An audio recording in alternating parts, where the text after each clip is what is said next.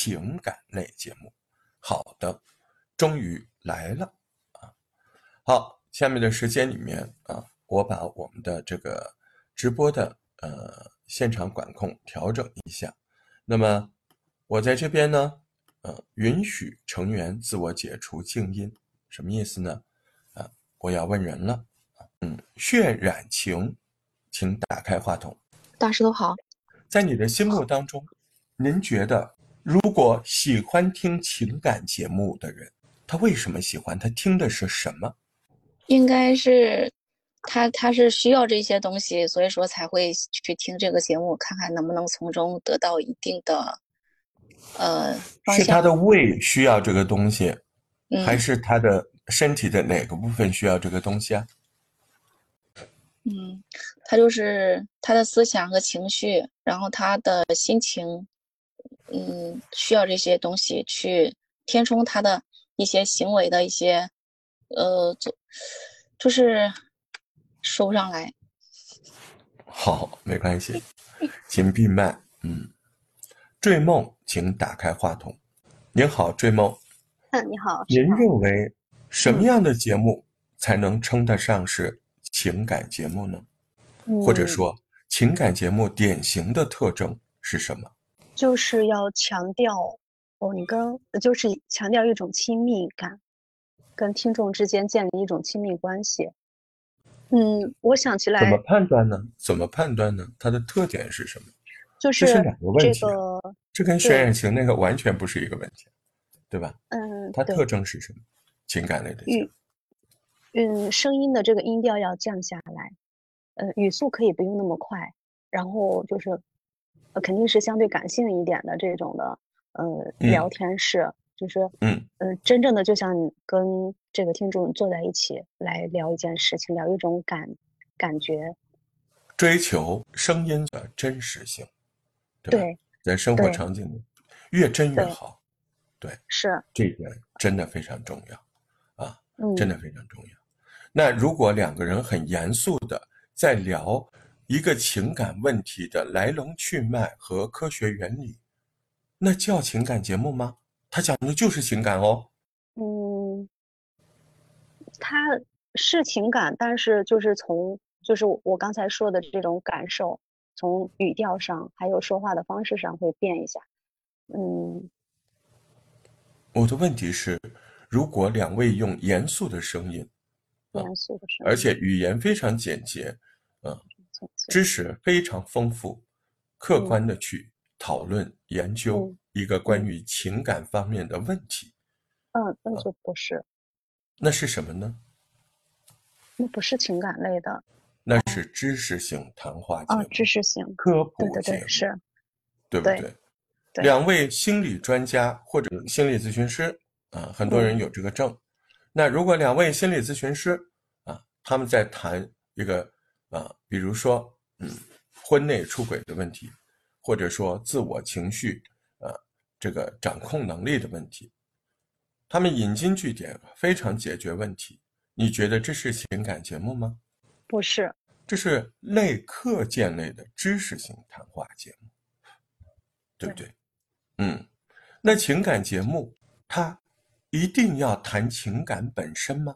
嗯，不一定，它可以对事，也可以对人，也可以对某种情绪去做的，就是内容和这种我们聊天的语气上，内容肯定要注重我们学过的两个方向，一个是就是，呃，要要注重这个认同管理内容上，然后，哎，不对，呃，其他节目也需要，然后就是不不论。对事件还是对人，可能要多一些自我袒露的这方面的内容吧，我不知道说对不对？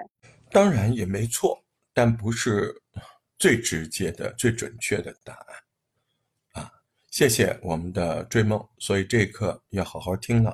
啊，嗯啊。那么刚才和追梦啊，我们聊的这个事儿呢，就是情感节目里非常要注意的了。当然，首先我们要避免把自己做成知识分享类的情感节目，精准而生硬的去讨论啊一个情感问题的成因和解决办法，那个它首先在语言风格上，它都不属于情感节目，对不对？啊，那么好的情感节目，还是应该从自我袒露，或者是分享，啊，或者是热点里面，一个事儿出现，啊，说事儿，播客永远都是侧重说事儿。直接上来说观点，那都非常容易变成知识类分享节目。从最近发生的一个事儿啊，啊，从自己一个事儿啊，从事儿说起。那么在说事儿的时候，要注意稍稍的分析一下，在这个事儿里的情绪、感受。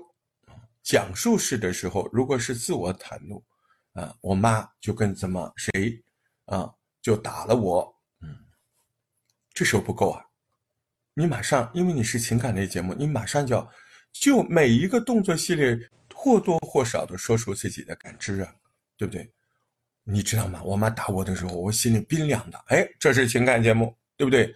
我当时我都可恨了，我心里想：妈，你可从来没打我。啊哎呦，你们不知道啊，我当时那个心呢，哎，情绪感受，对不对？嗯，你说那不是我发生的事情。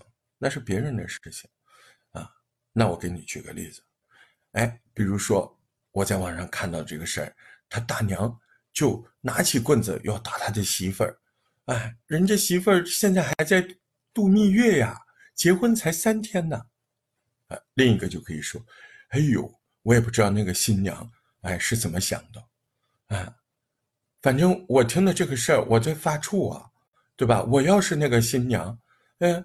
我结婚才三天，我婆婆就拿棍子打我，啊，我觉得我可是受不了了，啊，浅表的感知，我说了浅表的感知，哎，他没有分析成因，啊，他没有分析，啊，他没有说一个媳妇儿在这个时候，他个人那些没有，他就是说，我要是那样，我心里会怎么想？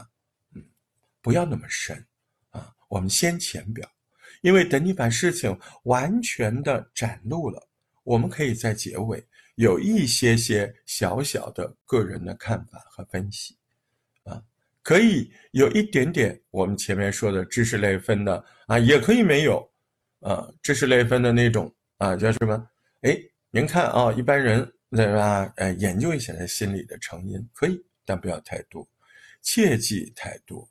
嗯，所以说到这儿，各位应该稍微有点清楚了，情感节目。啊，语言要自然，要真的像生活类，哎，俩人碰到俩人了，因为你一个事儿感不感人，你听的都是假的，你怎么会感人呢？啊，那这个事儿听的假不假？那不就是从你语流速度开始的吗？对不对？啊，你的语流速度啊，听起来听感听起来是真实的，像在聊天，嗯，那你第一步就赢了嘛，对吧？啊，你真嘛，对不对？那在这个前提之下，我们要说事儿。用事儿，嗯，传情，对不对？用事儿传看法，传观点，啊，在事儿里面，啊，我们找到跟这个听众共情这个程度。大石头博客小课堂，感谢你的收听。大石头是个好青年，记得关注大石头的账号，加入听友群，欢迎留言。如果能打赏一下子，就更好了。